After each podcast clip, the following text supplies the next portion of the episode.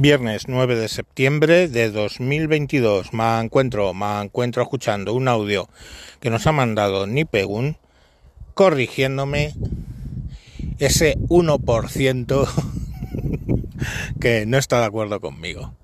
Eh, es un audio un poco larguito, son 20 minutos, pero bueno, la verdad es que está interesante. Vamos a escucharlo. Este es un audio para el mancuentro de una escucha habitual como es el señor Nipegun. Y es un audio de crítica. ¿Por qué? Porque si bien estoy prácticamente el 99% de acuerdo con lo que se habla en el podcast del Mancuentro sobre geopolítica, sobre historia, sobre geografía, sobre conquistas y tal, siempre falla ese 1% que es lo que viene a ser la maldad del diablo, ¿no? Como le digo yo. ¿Por qué el 1% es la maldad del diablo? Porque el diablo se esconde en los detalles. Y es muy importante aclarar las cosas. Sobre todo cuando son cambios que si uno los omite, el contexto del audio, el contexto de lo que se cuenta cambia por completo. Por ejemplo, el otro día, el señor Mancuentro dice en su podcast que la expropiación de Repsol da como, eh, digamos, conclusión lo mismo que ocurre en todos los países que tienen eh, la maldición de las materias primas, ¿no? Que es que eh, no han renovado infraestructura y al final, digamos, que, vuelva el, el, IPF, ¿no? Al, a propiedad del Estado, de alguna forma eh, vuelve a hacer recaer la maldición de las materias primas sobre Argentina que antes no la tenía por tener eh, Repsol esa licitación, ¿no? Sí, pero hay algo que, que siempre está de fondo y que se olvida. Y este va a ser un audio largo, pero donde os voy a contar cosas que nadie os ha contado.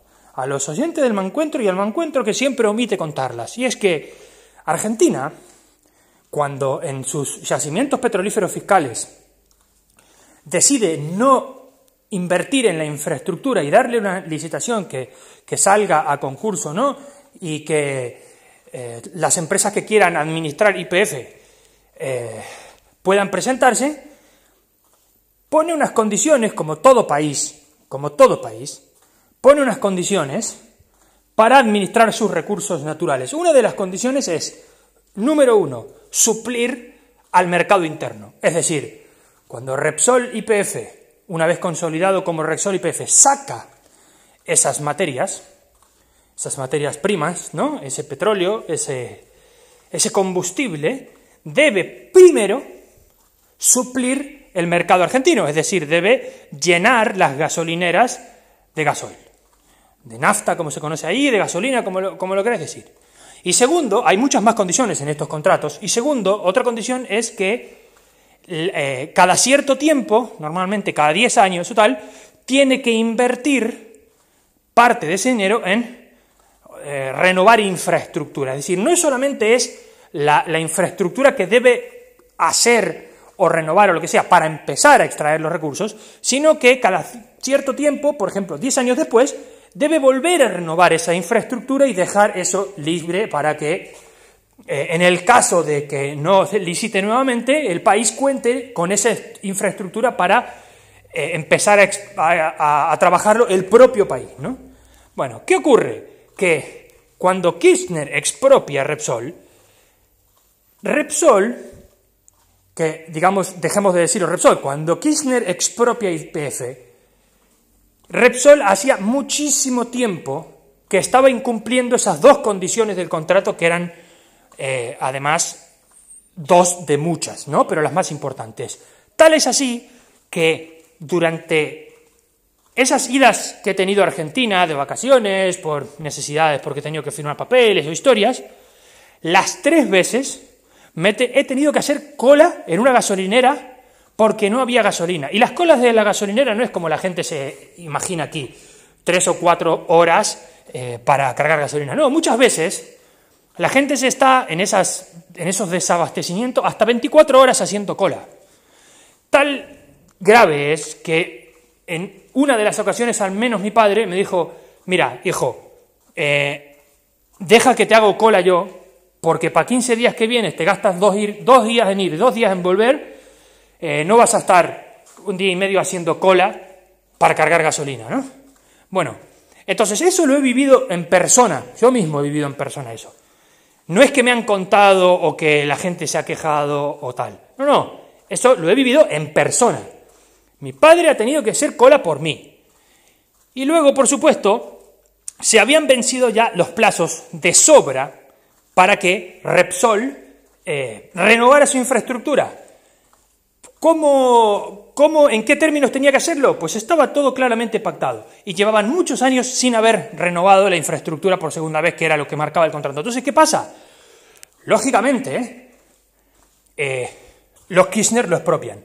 Ahora, cuidado, que esto es el 1% de cosas que la gente no sabe y que muchas veces cuando no vives en los sitios, y aunque seas un erudito, omites. Y ese 1% es súper importante para entender el porqué de las cuestiones. Y es que, número uno, eso de no renovar infraestructura, de no suplir el mercado interno, venía pasando muchísimo tiempo antes de que Kirchner lo expropiaba, o lo expropiara. ¿Por qué no se expropió antes? Bueno, es muy fácil, porque gobiernos anteriores a Kirchner hacían la vista gorda por maletines de dinero. Repsol iba ahí con maletines de dinero le daba a los políticos para que extendieran y eh, el plazo e hicieran la vista gorda. Entonces a Repsol le salía mucho más barato pagar políticos o comprar políticos o hacer la gesta que hacen todas las grandes corporaciones en todos los países, sobre todo en los países donde hay materias primas, y retrasar la, renovación de infraestructura. Bien, eso es eh, irrefutable, es decir, se venía haciendo mucho antes, no se expropió se incluso venía haciendo con los Kirchner, tanto ella como él, solo que de la misma forma no lo expropiaron porque venían recibiendo sus eh, maletines de dinero.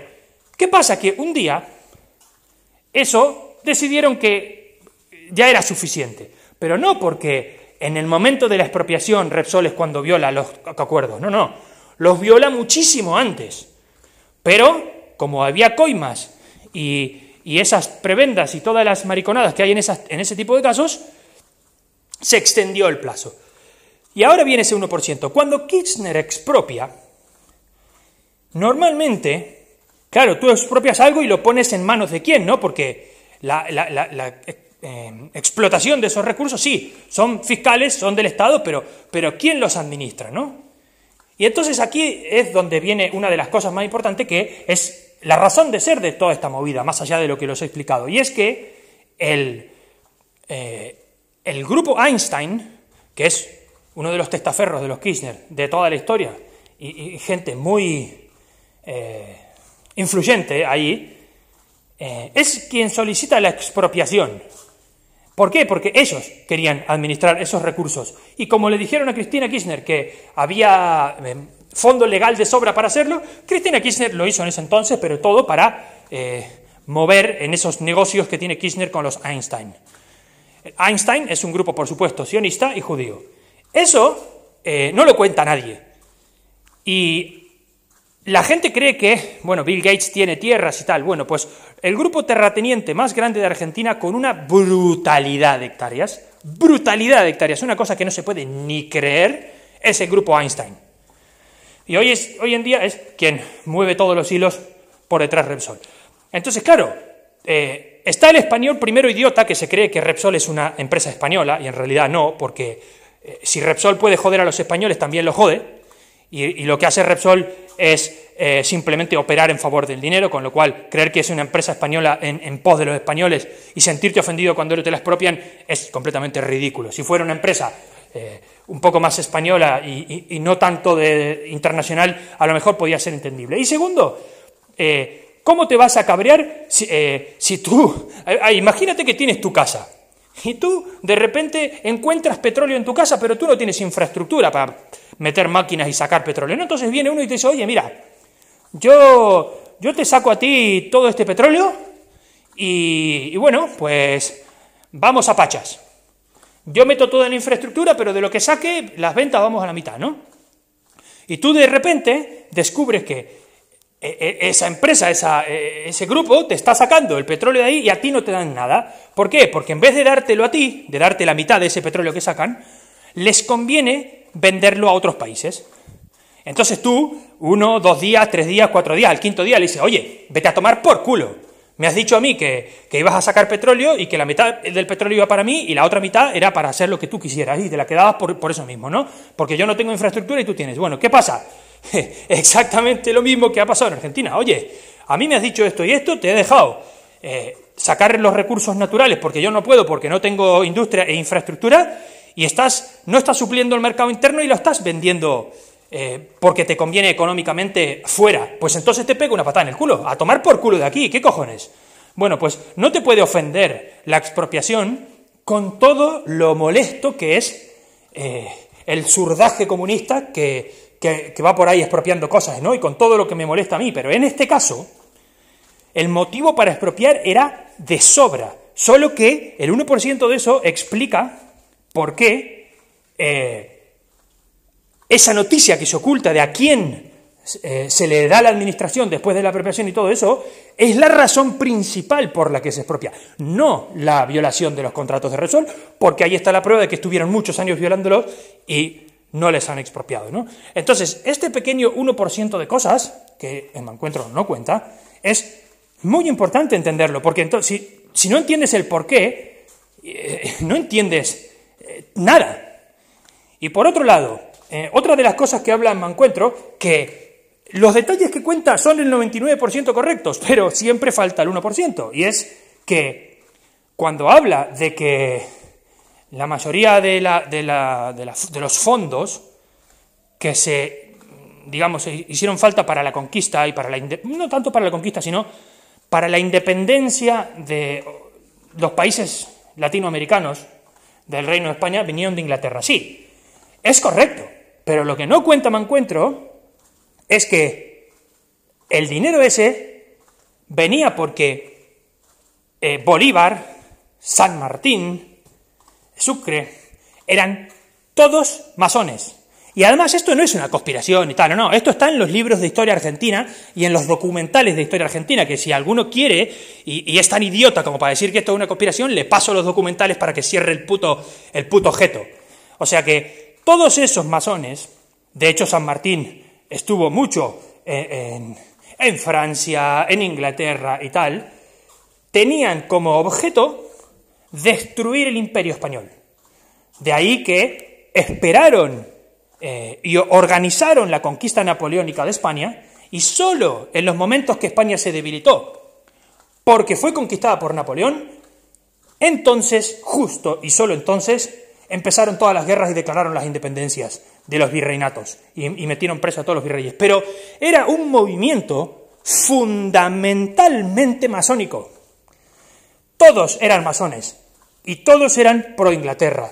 Exactamente lo mismo ocurrió con la guerra de Malvinas, que algún día os contaré, porque muchos amigos de mi padre estuvieron en la guerra y comieron en casa y me contaron cosas que la gente no sabe, incluida eh, el no bombardeo cuando habían detectado que los radares de los barcos no funcionaban bien. Y todo esto la gente no tiene ni puta idea, porque sois todos una panda de borregos que no sabéis nada. Y además, sois tan idiotas que creéis que la masonería no existe. No hay un solo presidente de España que no sea masón. Ni uno. Y esto, claro, siempre hay gente que, está con, la misma película, ¿no? A, esta teoría, a estos datos, siempre le sobreviene la burla. La burla es una característica típica del idiota, porque la, burla, el que se ríe, siempre se ríe de su propia ignorancia, ¿no? Pero todo este movimiento está gestado, al igual que la trata de esclavos, al igual que un montón de corrupciones que hubo eh, en, Latinoamérica, todo está orquestado por la masonería.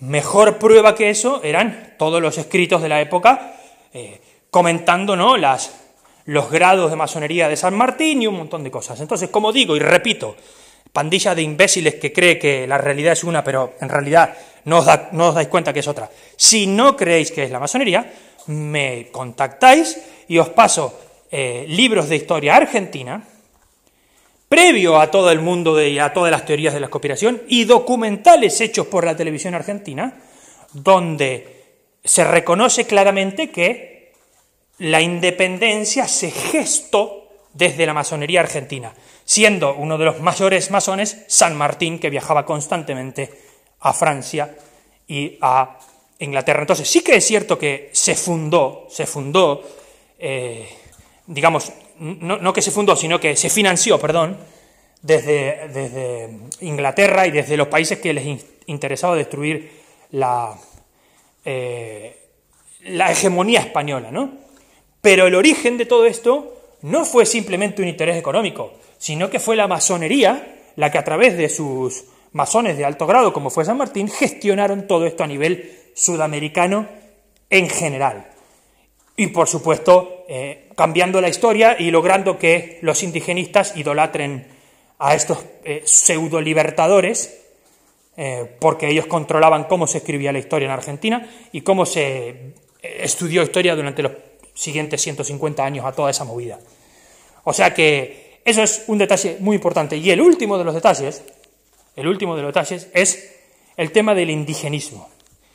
Una de las cosas que caracteriza a España es la, eh, el fanatismo que hay en los espectros políticos, ya sea de un lado o del otro, y la capacidad nula de aceptar una verdad cuando está en el espectro opuesto al eh, político al que uno defiende. Y es, es cierto, por supuesto que es cierto, que el imperio español conquistó de forma más magnánime que el imperio inglés.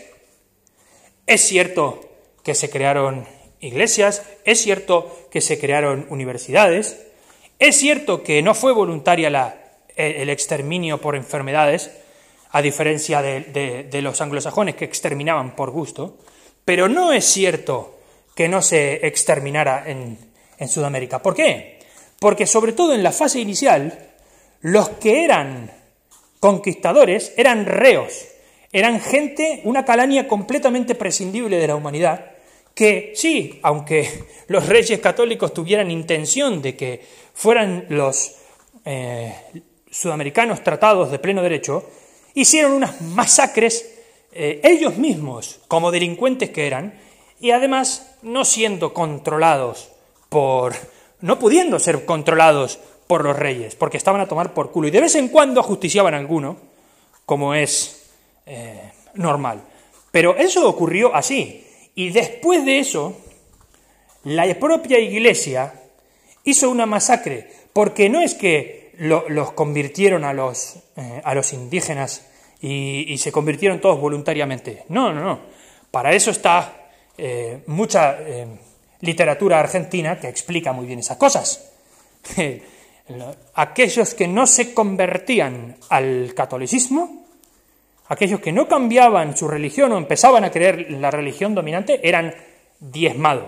Y eso es irrefutable sobre todo, por ejemplo, con figuras como Tomás de Torquemada y un montón. Entonces, el problema cuando se habla de la verdad es que cuando tú cuentas una parte de la verdad, y tú la cuentas porque es verdad, porque sabes que es verdad, pero no cuentas lo otro, estás incurriendo en una injusticia histórica, porque si no le das el contexto a la gente de entender eso, la gente va a creer que el conquistador español era, vamos, un poco más de, hadas de la caridad, ¿no? Pero no. Por supuesto que desde, desde el Estado eh, español, desde el reino de, origen, los reyes católicos querían justamente que eso se eh, anexara. ¿Por qué? Justamente porque España no tenía mucha población y le interesaba. Pero ese movimiento fue una cuestión eh, estratégica, circunstancial. No fue un movimiento magnánimo. Es decir, no es que los reyes católicos dijeron, a este país donde vamos nosotros anexemos. No, no, no. Ha sido porque no les quedaba otra, porque si querían conquistar eso tenían que anexar. Y de hecho, la mayor parte de la conquista se realizó por ayuda propia de los indígenas, porque entre los indígenas, como eran tan eh, enfermos mentales y sacrificaban gente y todo, había animadversión entre las tribus, y si no fuera porque las tribus eh, originarias ayudaron a los a los españoles a conquistar a las otras tribus, jamás se podía haber dado la conquista. De la misma forma que han hecho los cipayos, ¿no? por ahí por la zona de India y tal. De hecho, de ahí viene el término sipayo.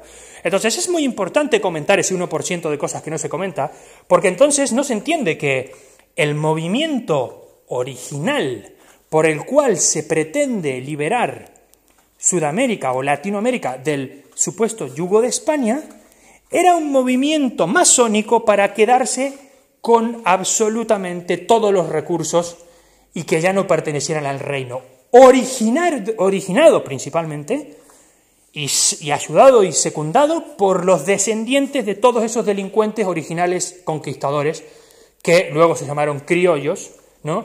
Que ahí se ve el tipo de calaña que eran, cuando tuvieron todo organizado, conspiraron con la masonería para, en el momento adecuado, y la masonería, conquistando España a través de Napoleón, les permitiera ejecutar esa maniobra eh, de pinza sin ser contrarrestados, ¿no?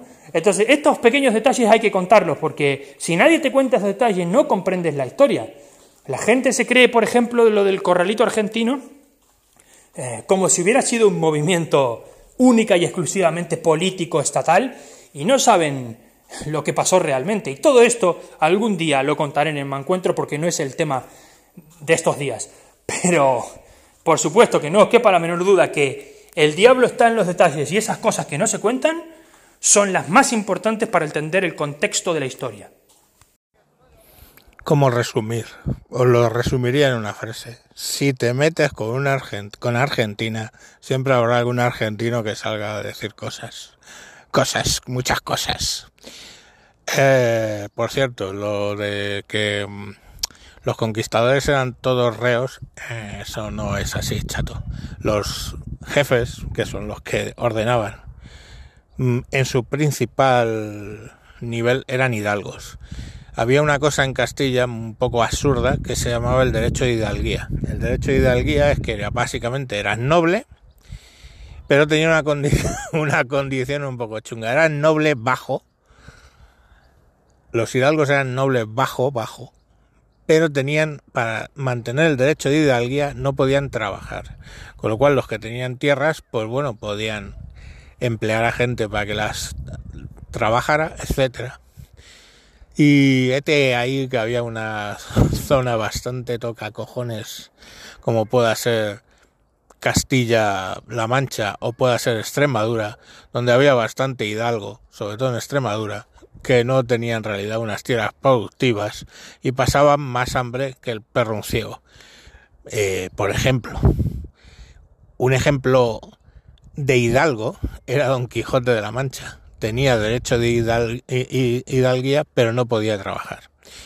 ¿Quiere decir que los que estuvieran por debajo eran reos y liberados de las cárceles y todo eso? Pues seguramente, pero sus jefes no. sus jefes eran aristócrata abajo, con la problemática que, hablo. Por lo menos los primeros estamos hablando. Pero bueno, que eso, que me parece muy bien, oye, que, esté de acuerdo al 99% y no al 1%, y, que falte un 1%. O sea, que además si fuera perfecto, si fuera el 100%, sería Dios. Y como no creo en Dios, pues entonces sé que nadie es perfecto. Bueno, venga, un, un saludo y, buen fin de. Y acordaos que los fin de grabo. ¿eh? Los fin de grabo. Así que escucharlo, no con los niños porque digo muchos tacos, pero grabo. Venga, chao.